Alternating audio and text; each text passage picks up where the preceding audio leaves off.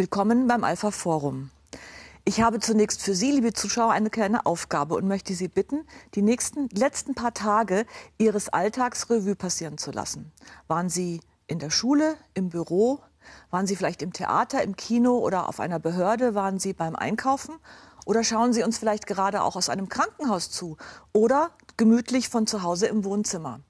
Alle diese Räume, die man im Alltag oft gar nicht so wahrnimmt, wurden gestaltet von einer bestimmten Berufsgruppe, die auch genau deshalb oft nicht genügend wahrgenommen wird, die Architektinnen und Architekten. Und wir haben heute im Studio zu Gast die Präsidentin der Bayerischen Architektenkammer, Christine Degenhardt. Und es ist ja in der Tat so, Frau Degenhardt, wenn die Arbeit der Gestalter besonders gut gelungen ist, wird sie oft am wenigsten wahrgenommen. Ist es so? So ist es. Je besser etwas funktioniert, mhm. desto besser ist es gestaltet. Und dann muss es nicht sein, dass man das auch bewusst wahrnimmt. Gute Architektur funktioniert ganz einfach. Was leisten denn die Architektinnen und Architekten für die Gesellschaft, wenn man es mal genauer umschreibt?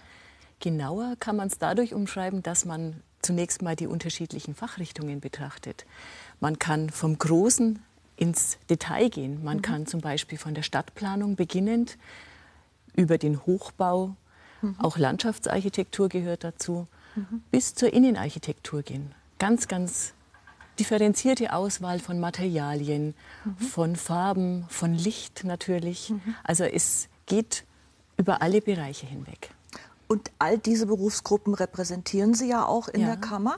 Bleiben wir doch mal bei dem großen Ganzen beim Städtebau. Welche Aufgaben sind denn da normalerweise zu erfüllen? Und dann kommen wir gleich noch dazu, was jetzt gerade aktuell besonders akut ist. Also was machen denn Städtebauer? Städtebauer bewegen sich zum Beispiel im Bestand, mhm. überlegen, wo nachgebessert werden kann. Wie ist denn die Bevölkerung, die dort schon lebt, arbeitet? Was braucht sie? Mhm. Durch welche Bedürfnisse zeichnet sie sich aus? Wo gibt es auch Erweiterungsoptionen? Beziehungsweise, was ja in manchen Landesteilen auch der Fall ist, wo gibt es Rückbauerfordernisse? Äh, mhm. All diese Dinge sind große strategische Planungen. Mhm. Ein aktuelles Thema ist ja die Ortsentwicklung und auch die Revitalisierung von solchen Bereichen, wo Rückbau stattfindet oder vielleicht erst mal zunächst Leerstand stattfindet. Wie kann denn da die Städteplanung gegenwirken? Hier kann vor allem im Dialog viel geschehen. Mhm. Wir haben ja das ganz große Problem, dass die intakten Ortskerne nicht mehr wirklich intakt sind. Wir wünschen uns intakte Ortskerne, das heißt, dass man zurück zum Ortskern auch, was das Wohnen betrifft, gehen möchte mhm. oder sollte. Aber dazu braucht man ganz, ganz äh, viele Dinge, zum Beispiel eine örtliche Nahversorgung, Lebensmittel, Ärzte, Post und so weiter. Es ist oftmals der identitätsstiftende Ortskern, der ein, einen Ort auszeichnet, mhm. eine mhm. Stadt, ein Dorf. Aber die Menschen zieht es dann doch an den Rand, weil sie zum Beispiel dort in ihrem Einfamilienhaus leben können. Mhm. Ich denke, wir müssen die Ortskerne wieder attraktiver machen. Wir müssen die Ortskerne so gestalten, dass man da hin möchte. Und das ist natürlich nicht ganz einfach, denn es beginnt schon bei der Parkierung. Wo lasse ich mein Auto?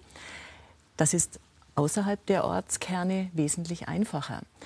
Hier liegt eine ganz, ganz große Aufgabe vor uns. Mhm. Denn es betrifft nicht nur jene Landesbereiche, die ohnehin durch einen Bevölkerungsrückgang gekennzeichnet sind, sondern auch andere Landesteile, die einfach durch eine ähm, zum Beispiel mittelalterliche Stadtstruktur gekennzeichnet sind, mhm. wo das Wohnen schon ein bisschen komplexer ist, als wenn ich irgendwo ganz neu bauen kann. Mhm.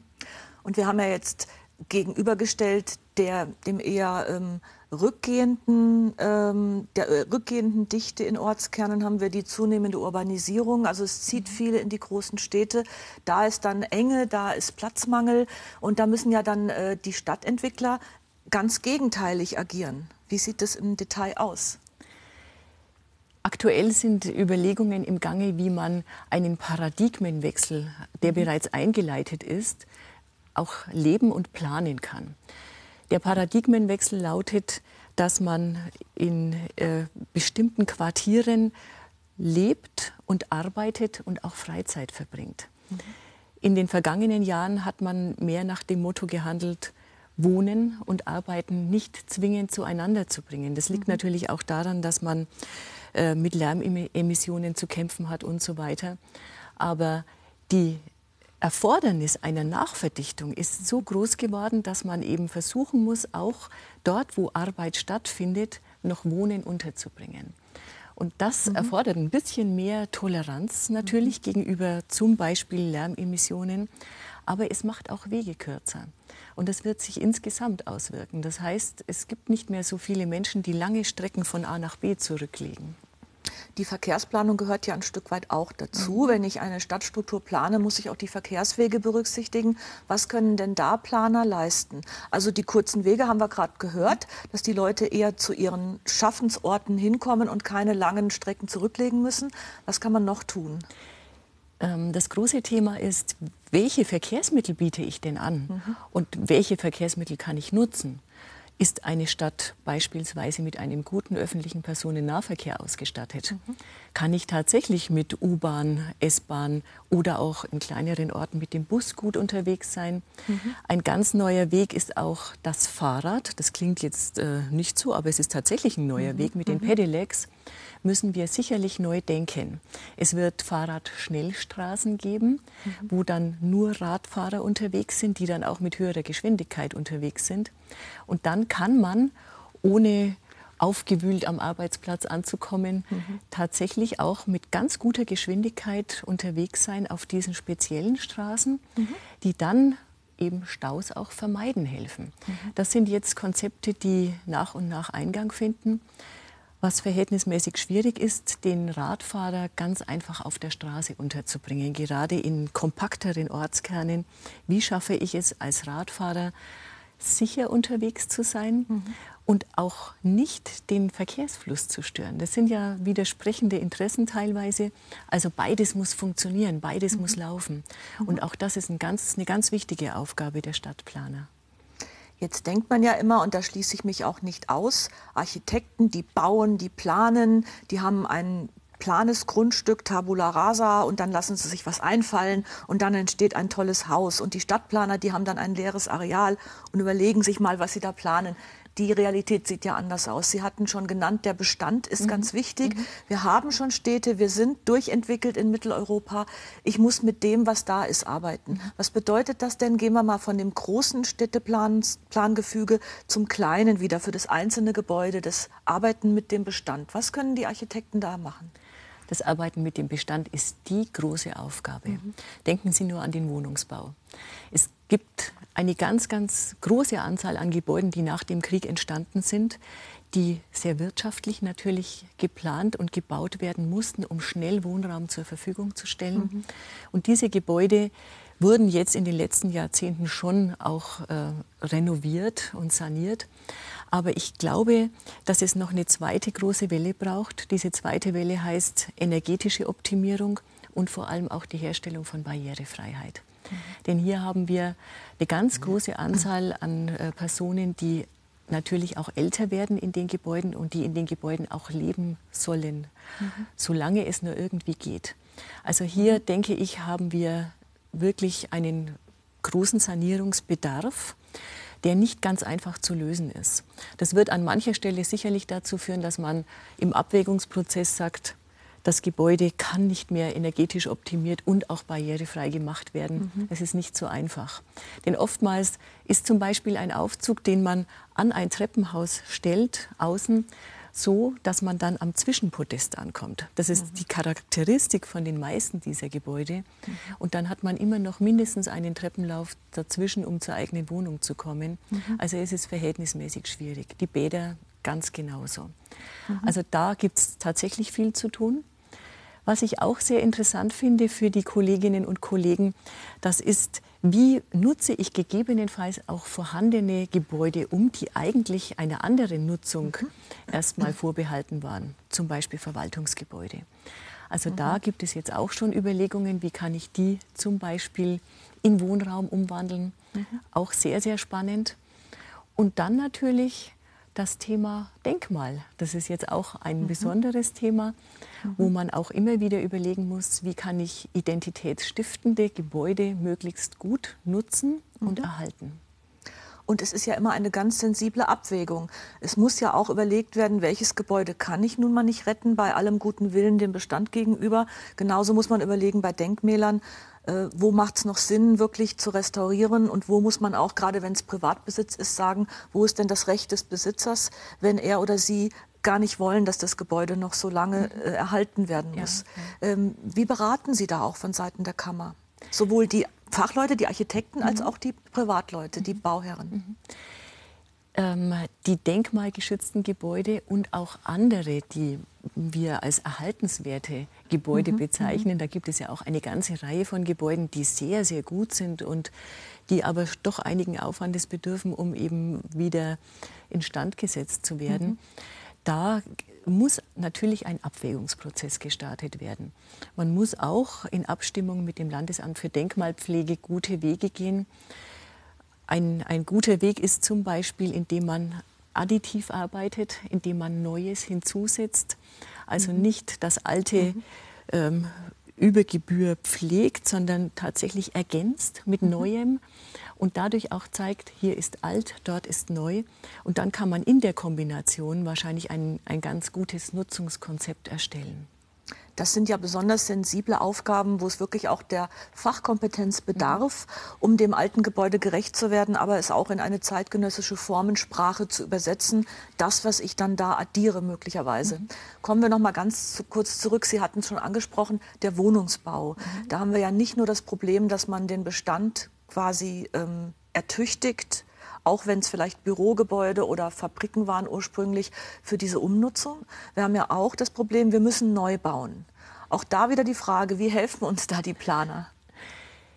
Ja, im Geschosswohnungsbau, das ist die, die klassische äh, Architektenarbeit. Mhm. Hier sind wir momentan sehr, sehr stark äh, auch am Überlegen, wie können wir denn noch besser werden? Wie können wir ähm, mit unseren Planungen kompakter werden und trotzdem Lebensqualität schaffen, insbesondere dort, wo eben ein Flächenmangel besteht. Mhm. Können wir höher bauen? Das ist eine Diskussion, die oft hitzig wird. Ja.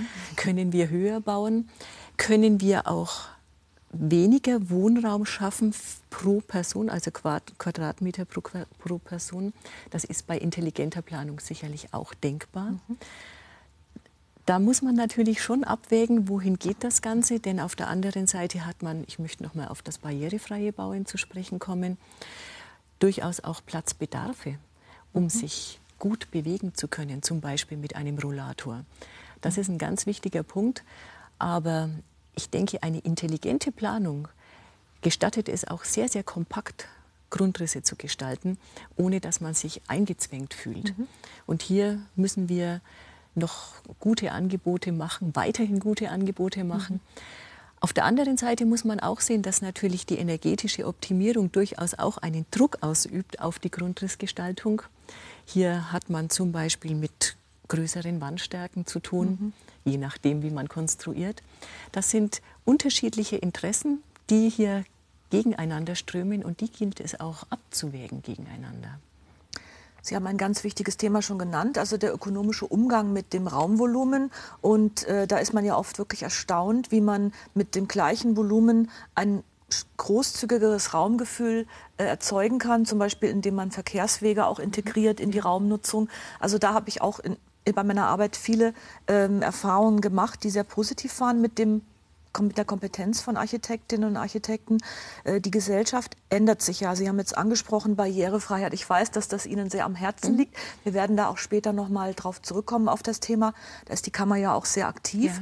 Ja. Äh, das ist ja ein Bereich, der auch vor allen Dingen durch den demografischen Wandel so wichtig mhm. geworden ist. Wenngleich Barrierefreiheit für alle Altersstufen, mhm. auch für Kleinkinder, die ja auch keine steile Treppe runter und rauflaufen wollen und können, äh, ist es eigentlich für jeden wichtig. Aber der demografische Wandel, die zunehmende Verdichtung in den urbanen Räumen, der Rückbau oder die Leerstände auf dem Land, äh, die Gesellschaft ändert sich, auch die Familienstrukturen ändern sich. Mhm. Wie reagieren die Architekten darauf? Es gibt unterschiedlichste Wege darauf zu reagieren. Nehmen Sie ähm, den Umgang mit dem ländlichen Raum. Mhm. Ich denke, wir haben eine ganz große Umstrukturierung unserer Gesellschaft vor uns, zum Beispiel durch die Digitalisierung. Mhm. Unser Denken beruht aktuell darauf, dass wir große Verkehrsachsen haben. An diesen großen Verkehrsachsen liegen natürlich auch die produzierenden Gewerbe, liegt auch der Handel, liegen die mhm. Spediteure.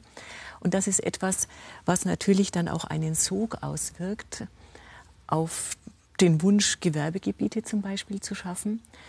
Ich denke, jene Orte, die Fernstraßen fern liegen mhm. oder Autobahn fern liegen, haben ganz großartige Chancen durch die Digitalisierung. Mhm. Wenn die Breitbandausstattung so funktioniert, wie es vorgesehen ist, dann werden einzelne Firmen, die eben nicht Güter von A nach B transportieren, durchaus dort auch Standorte schaffen können, die dann wieder Arbeitsplätze anbieten, Schulen und mhm. eine entsprechende ähm, ähm, heterogene Bevölkerungsstruktur. Also es mhm. hängt eigentlich immer auch an den Arbeitsplätzen und das ist momentan sicherlich einer der Hauptgründe, warum hier ein gefühltes und tatsächliches Ungleichgewicht entsteht. Also diese Metropolregionen mhm. wachsen und wachsen. Und mhm. es gibt sicherlich viele Ansätze, um auch in andere Bereiche sehr, sehr effiziente und innovative Unternehmen unterzubringen, wo ganz mhm. hervorragende Arbeitsplätze auch angeboten werden. Das heißt, Dezentralisierung durch zunehmende Digitalisierung, das wäre doch auch was nicht nur für das produzierende Gewerbe, sondern auch für Büroarbeitsplätze. Stichwort Heimarbeit. Auch Heimarbeit ist ein Thema. Mhm. Wobei ich glaube, dass äh, die Distanz zum Unternehmen irgendwo schon auch limitiert ist. Also mhm. man kann natürlich das, das eigene Leben dadurch flexibilisieren. Und das ist sicherlich auch ein ganz wichtiger Punkt, den ja große IT-Unternehmen auch schon vorleben, dass man nämlich mhm. die geregelten Arbeitszeiten schon fast über Bord geworfen hat, sondern eher dem Lebensrhythmus anpasst und damit natürlich auch den Stauwellen entgeht, mhm. Infrastruktur effizienter ausnützen kann und so mhm. weiter. Mhm. Also das wäre sicherlich ein Punkt, der dazu beitragen könnte, dass man den ländlichen Raum in seiner Vielfalt und in seinen Chancen wieder mehr nutzen kann. Gehen wir noch mal zurück zur kleinen Struktur, zum Wohnraum, mhm. zur einzelnen Wohnung. Stichwort flexible Grundrisse.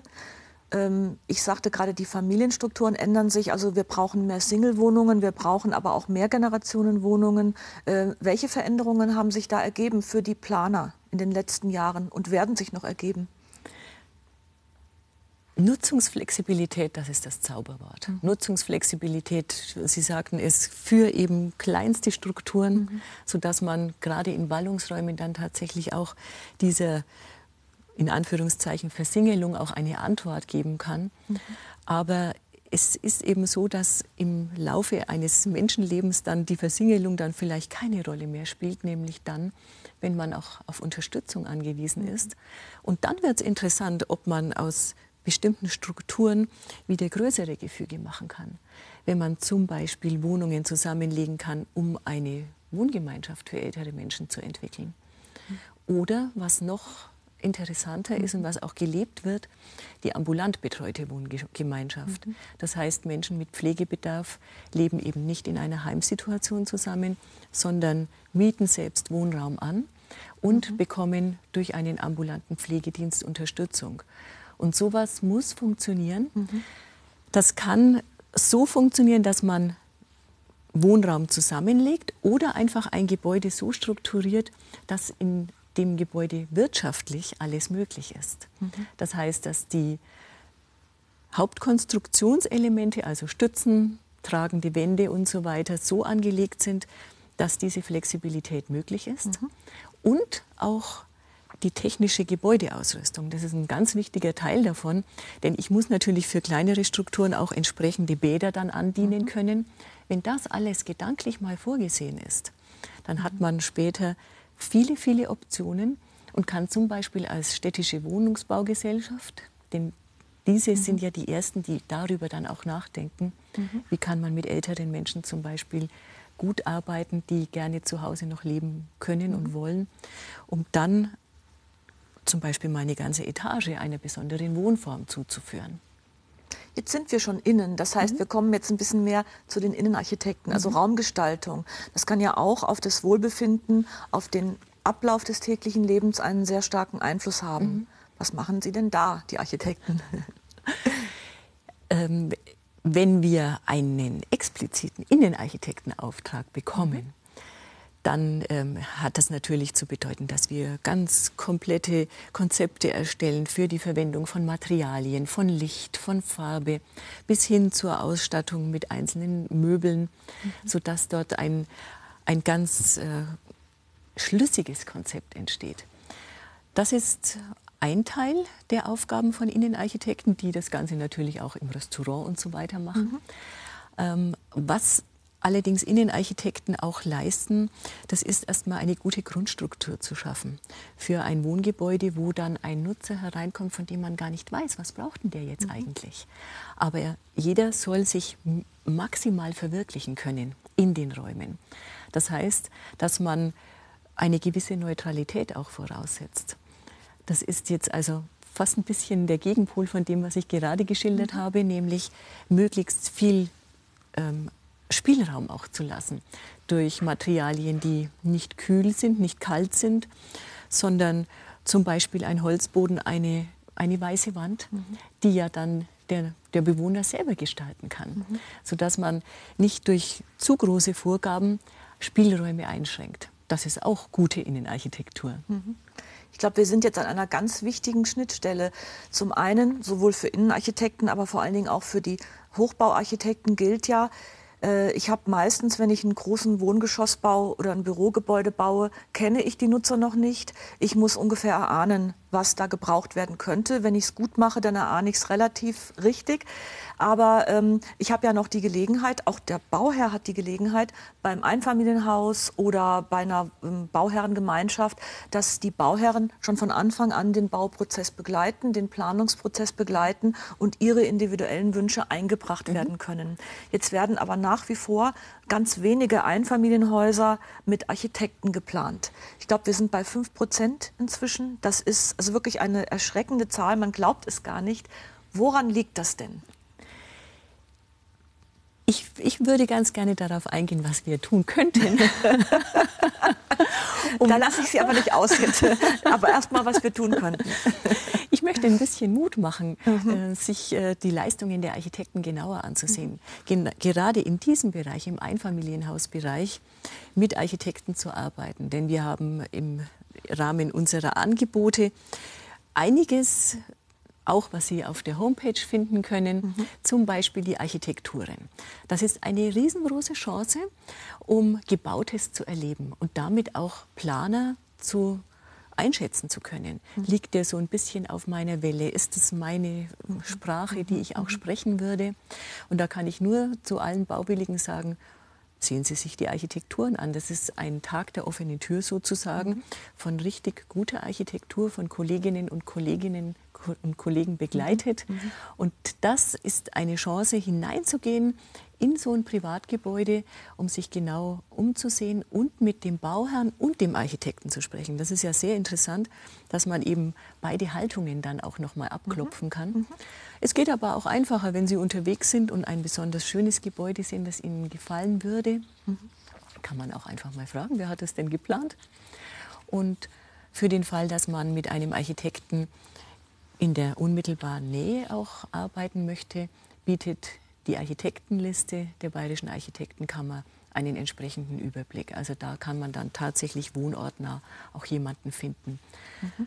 wo man dann auch Gespräche führen sollte, vielleicht mit zwei oder drei Architekten, mhm. um dann herauszufinden, wer ist der richtige Partner. Mhm. Denn das Können ist das eine. Da sage ich, das kann der Architekt, die mhm. Architektin. Mhm. Einfamilienhaus planen und bauen und begleiten. Aber die Frage ist, wer passt zu mir?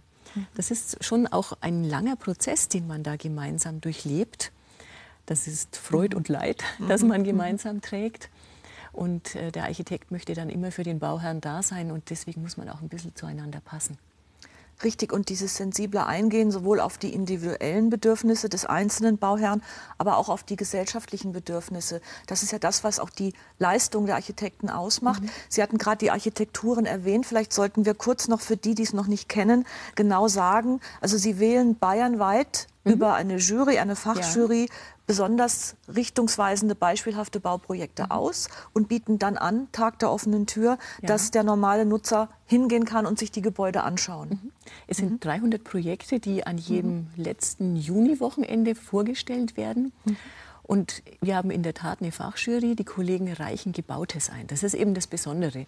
Der mhm. herkömmliche Wettbewerb funktioniert ja so, dass man erst mal eine Planungsidee vorstellt und dann die beste Qualität auswählt. Mhm. mhm. Aber hier hat man schon einen Schritt weiter vor sich nämlich das Gebaute. Mhm. Und das ist etwas, was ein Laie natürlich wesentlich besser auch einschätzen kann als eine reine Planung auf dem Papier oder dem Computer.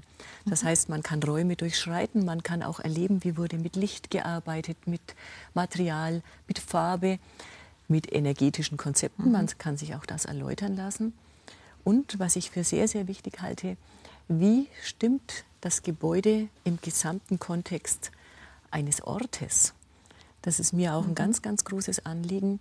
Wie geht ein Kollege, eine Kollegin damit um, mit dem, was man schon vorfindet. Mhm. Sehen Sie sich ein fränkisches Dorf an und sehen Sie sich ein oberbayerisches Dorf an. Das sind jetzt natürlich so die beiden Gegenpole, mhm. mit der, alleine durch die Dachform. So etwas muss man natürlich auch weiterentwickeln und äh, in die Jetztzeit denken. Man kann aber auch mit ganz neuen Formen arbeiten. Die Frage ist nur, wie sitzt das Ganze im Gesamtkontext? Und auch das muss man natürlich mit dem Bauherrn sehr intensiv besprechen. Mhm. Und bei den Architekturen kann man es dann erleben. Und äh, das ist ja für die Bauherren auch ganz wichtig, denn wir Laien, wir müssen es sehen, wir müssen das mhm. Raumerlebnis haben. Wenn ich Pläne habe und abstrakte Zeichnungen, dann kann ich mir immer das Raumgefühl schwer vorstellen. Aber ich habe ja gesagt, ich lasse Sie nicht entwischen. Die böse Frage kommt doch mal. Äh, haben denn Architekten vielleicht ein Imageproblem? Warum vertrauen denn so wenige private Bauherren der Beratung durch Architekten? Ich kann mir vorstellen, dass ein, eine gewisse Bremse in dem ganzen Prozess die Tatsache ist, dass man meint, Architekten seien sehr teuer, mhm. dass eben dieser schöpferische Prozess noch mal extra honoriert werden muss. Und so ist es in der Tat. Natürlich kostet das Geld, mhm. aber es zählt das, was unterm Strich dabei rauskommt. Und wenn Sie mit einem Architekten arbeiten, dann ist er für Sie da vom Anfang an bis zum Schluss, bis zur Abnahme des Gebäudes. Mhm. Das heißt, er ist treuhänderisch tätig, er ist niemandem verpflichtet, außer seinem Bauherrn. Mhm. Und das ist etwas, was natürlich auch wiederum hilft, Kosten zu sparen. Sie haben jemanden an Ihrer Seite, der Sie begleitet, der Ihre eigenen Wünsche natürlich auch kommentiert, interpretiert und auch bewertet bezüglich der Kosten. Und das spart auf der anderen Seite wieder Geld. Also die Honorare sind durchaus eine gute Investition. Und das ist etwas, was ich den Menschen, die so ein bisschen überlegen, ob sie mit Architekten arbeiten möchten, gerne mit auf den Weg geben möchte. Es ist unterm Strich tatsächlich ein Gewinn, mit einem Architekten zu arbeiten. Erstens mal bekommt man eine sehr, sehr individuelle Wohnumgebung. Die eigenen Wünsche werden tatsächlich berücksichtigt, soweit es irgend möglich ist. Man reflektiert die Wünsche, man hat Gespräche zu führen und hat eben noch nichts Vorgefertigtes vor sich. Mhm. Die Ideen werden miteinander besprochen, es wird abgewogen und es werden auch Ideen, die durch die Bauherrschaft im Laufe des Planungsprozesses und sogar noch während der Ausführung kommen, mhm. auch noch mal auf Kosten hin untersucht, sodass man dann am Ende ein gutes Ergebnis hat. Der Architekt sucht die Gewerke aus und auch dadurch ist ja gewährleistet, dass ich da vielleicht später weniger ähm, Gewährleistungsprobleme haben ja. werde. Also ich denke aber auch, das sind äh, Leistungen, die nicht so wahrgenommen werden, auf der entgegengesetzten Dimension. Also wenn ich das kleine Einzelhaus nehme und dann die ganz große Landschaft, mhm. die Landschaftsarchitekten ja. gehören ja auch zur Kammer oder zu den Mitgliedern der Kammer. Ähm, da ist es ja so, dass sich auch da das Bild der Landschaft und die Definition von Landschaft gewandelt hat. Es gibt ja auch die urbane Landschaftsarchitektur, mhm. die teilweise kaum noch mit Grünflächen, sondern mit Raumgestaltung umgeht. Welche gesellschaftliche Aufgabe haben die Architekten denn da? Auch hier wieder ganz unterschiedliche Aspekte. Ich beginne mal im ländlichen Raum. Mhm. Wir sprechen jetzt über Energieversorgung. Hier sehen wir uns sehr, sehr stark gefordert. Ich meine, dass wir uns nicht verschließen dürfen mhm. gegenüber den Anforderungen, die zum Beispiel die alternativen Energien an uns stellen. Mhm. Wir müssen uns damit auseinandersetzen, wo kann ich Windräder gut platzieren, wo kann ich auch eine äh, Stromtrasse verlegen. Wir müssen uns diesen Themen stellen mhm. und durch einfache äh, geometrische oder arithmetische Berechnungsmodelle zu sagen, so weit darf ein, ein, zum Beispiel ein Windrad von einem Ort entfernt sein. Damit ist es nicht getan. Mhm. Wir müssen im Gegenteil sehen, wie können wir das in unsere ausgesprochen schützenswerte Landschaft gut integrieren. Und das ist eine der ganz, ganz herausragenden Aufgaben von Landschaftsarchitekten. Und ich sehe hier wirklich viel zu tun mhm. und kann nur sagen, Landschaftsarchitekten, klingt euch ein, wo immer möglich. Das, das Ganze geht natürlich genauso für den urbanen Raum, denn mhm. wir haben ja auch über die Verdichtung gesprochen. Mhm. Die Verdichtung hat zur Folge, dass der Mensch ganz, ganz dringend Freiräume braucht, Begegnungsräume, Luft, Grün. Mhm. Es ist wichtig, dass man einander sieht, dass man sich spricht, dass man sich mal hinsetzen kann, ob jetzt Kinder spielen oder auch äh, man sich einfach mal ausruht, ein Eis isst, einen Kaffee trinkt. Mhm. Das muss funktionieren, auch im verdichteten Raum. Deswegen ist es umso wichtiger, dass hier eine gute Planung stattfindet. Oder auch die Erschließung von Räumen, die man bis dato noch gar nicht so wahrgenommen hat. Mhm. Sehen Sie, ich komme aus Rosenheim. Wir hatten eine Landesgartenschau. Und ich kann Ihnen sagen, was dort von Landschaftsarchitekten geleistet wurde, das ist etwas, was ich täglich genieße. Und ich denke, dass ich, das gilt für viele, viele andere Orte, wo man zum Beispiel eine Nähe zu einem Fluss hergestellt hat, mhm, wo man Freiflächen plötzlich vor sich hat, wo man mit dem Rad fahren kann oder auch mal an einem Morgen einfach Leute sieht, die Yoga machen auf der Wiese. Das ist sehr, sehr schön. Das hat man in diesem etwas kleineren Ort noch nicht gekannt. Und ich denke, durch diese Maßnahmen, durch Landschaftsarchitekten begleitet, entstehen wunderbare Dinge auch auf kleinem Raum diese Sensibilität, das Raumempfinden, die Wahrnehmung, die ist ja bei vielen Bürgern oft unterentwickelt. Ähm, sie machen auch im Rahmen der Kammerarbeit ähm, Architekturvermittlung, auch in Schulen. Mhm. Oft liegt das Problem ja daran, dass die Menschen erst, wenn sie einen verbesserten Raum sehen und eine verbesserte Qualität genießen können, merken, wie schlimm es vorher war.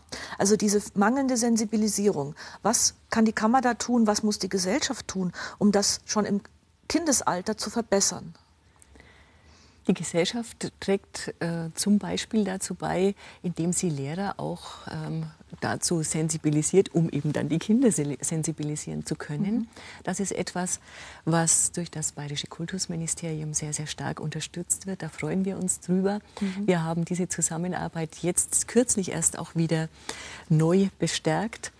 Und äh, wir von Seiten der Kammer tragen dazu bei, dass äh, auch Einzelprojekte veranstaltet werden, wo zum Beispiel Kinder auch mal sich auf den Weg machen, um Architektur kennenzulernen oder mhm. auch im Haus der Architektur einfach mal so mit richtig handwerklich mit Beton zu punchen und dann zu sehen, was passiert denn da eigentlich, mhm. wenn ich so einen Beton irgendwo hineinfülle.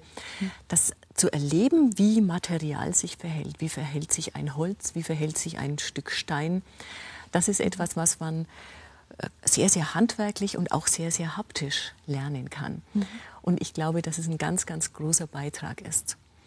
Wo wir auch über die Kinder hinaus noch sensibilisieren wollen, das ist natürlich auch in der Erwachsenenwelt mit verschiedensten Veranstaltungen und auch mit Beratungsleistungen. Mhm. Das sind alles äh, Dinge, die der Laie auch erleben kann in der Architektenkammer, mhm. aber auch darüber hinaus, zum Beispiel in den Treffpunkten. Mhm. Diese Treffpunkte sind hervorragend geeignet, in allen Bezirken des Landes Architektur kennenzulernen, durch Vorträge, durch Filme, durch Wettbewerbe. Mhm. In den Treffpunkten, da passiert Architekturvermittlung. Die Stadtplaner haben ja auch zunehmend ähm, teilweise das Problem, teilweise aber auch das, das Privileg, dass äh, Bürgerbeteiligungsprozesse immer mehr zunehmen. Aber mhm. dann ist es ja wie in der Demokratie, ein guter Demokrat muss auch eine gewisse Vorbildung haben und sich mit den politischen Gegebenheiten auseinandergesetzt haben. So ist es auch beim Bauen. Diese Bürgerbeteiligungsprozesse, ähm, wie schaffen Sie es, auch von Seiten der Planer, die Leute zu befähigen, dann auch aktiv an der Entwicklung eines größeren Quartiers teilzunehmen? Diese Einbindung von Bürgern, das ist eine Aufgabe, die Stadtplaner sehr, sehr gerne übernehmen als Moderatorin, ich würde fast sagen als Mediatoren. Mhm. Denn man muss erst mal wissen, was einen eigentlich umgibt, was man mag. Das kann man in Form von Gesprächen tun, von, in Form von Workshops. Mhm. Das passiert aber auch in Form von Begehungen, von Ortsbegehungen. Ein kleines Beispiel. Mhm. Es gibt Modellkommunen, die es sich zur Aufgabe gemacht haben, den Prozess zu begleiten, bis zum Jahr 2023 einen Grundstock an Barrierefreiheit zu erzielen. Und da hat man eine wunderbare, eine wunderbare Möglichkeit, zum Beispiel mit älteren Personen mal eine, eine Priorisierung auch vorzunehmen in einem Ort. Welches sind denn die wichtigsten Wege aus Sicht der Bürger, zum Beispiel vom Wohnort zu, zum Rathaus? Oder zum Bahnhof. Die dann zu untersuchen und dort sich auch von den Bürgern sagen zu lassen, woran krankt denn der eine oder andere Punkt. Mhm. Das trägt natürlich dazu bei, dass der Bürger selbst auch Erkenntnisse gewinnt, die dann in Entscheidungsprozessen sehr, sehr wichtig sind. Mhm. Und damit bekommen solche Prozesse auch Qualität. Das heißt, die rechtzeitige Einbindung und auch das Bewusstmachen des Vorhandenen, das zeigt auf, wie kann ich mich weiterentwickeln und wo habe ich tatsächlich auch Defizite in meiner Umgebung.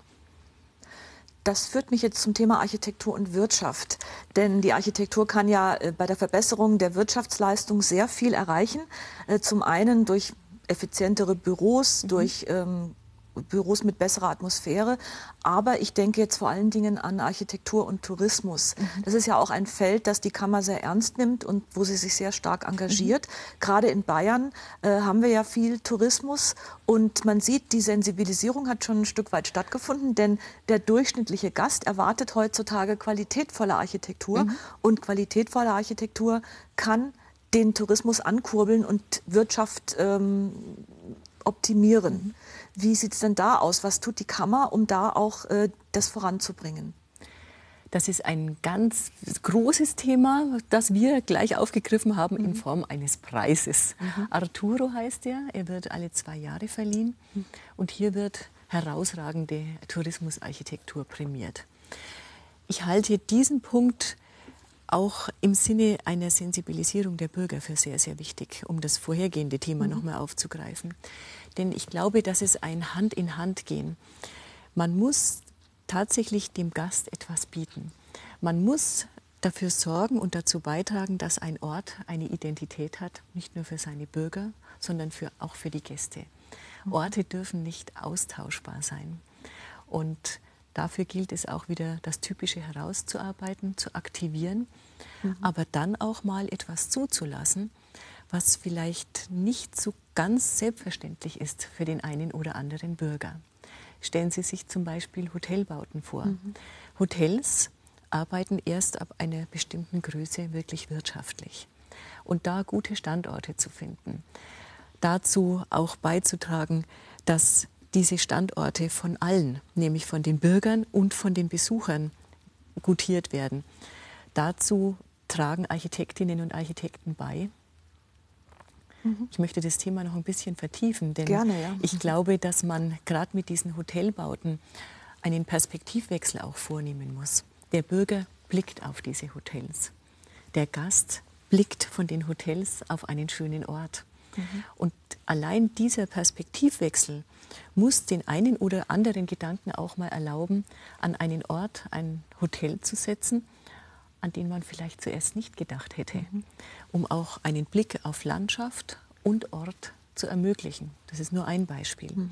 Gerade bei den Hotelbauten entzünden sich ja immer wieder Diskussionen und ich kann nur plädieren, setzt euch zusammen Und, und jetzt komme ich zu einem weiteren Angebot der Bayerischen Architektenkammer, nutzt vielleicht auch die mobilen Gestaltungsbeiräte aus. Ein Gestaltungsbeirat ist da oftmals ein ganz, ganz gutes mhm. Mittel, mhm. gerade wenn man sich nicht so recht einigen kann. Wie geht es denn weiter mit unserem Ort? Wie wollen wir uns entwickeln? Diese Gestaltungsbeiräte haben den großen Vorteil, dass sie in keiner Weise davon profitieren, dass dort ein Gebäude entsteht, sondern sie kommen, treten in den Dialog mit den Bürgern und natürlich auch mit den Mandatsträgern mhm. und versuchen, Ratschläge zu geben, wo denn am besten etwas platziert werden könnte. Das geht natürlich weit über die Tourismusarchitektur hinaus, aber mhm. da lässt sich es besonders gut nachvollziehen. Das bezieht sich auf alle urbanen Gefüge und da haben Sie ein ganz wichtiges Thema angesprochen, denn wir sprechen immer so luxuriös von Städteplanern, als würden die meisten urbanen äh, Entwicklungen durch Städteplaner gesteuert. Das Gegenteil ist ja der Fall. Wir haben ja leider gar nicht immer die Fachkraft und die Kompetenz, äh, um diese Prozesse zu beraten.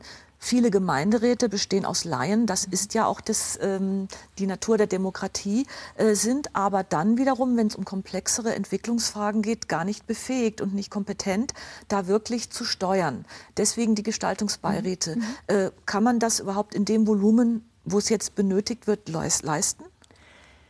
Diese mobilen Gestaltungsbeiräte, ja, das funktioniert ganz gut. Mhm, mhm. Äh, dieses Instrument existiert auch nicht so ganz lange. Das heißt, es muss sich erst noch ein bisschen etablieren. Mhm, mhm. Deswegen mache ich auch gerne Werbung dafür. Mhm.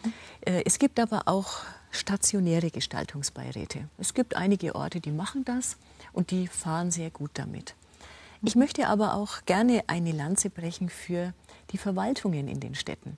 Denn dort sitzen auch Kollegen das sind eben nicht die freischaffenden Kollegen, sondern jene, die durchaus auch Vorschläge erarbeiten, die sehr wohl ihren Ort im Blick haben mhm. und die sehr wohl auch mit großer Sachkompetenz ausgestattet sind.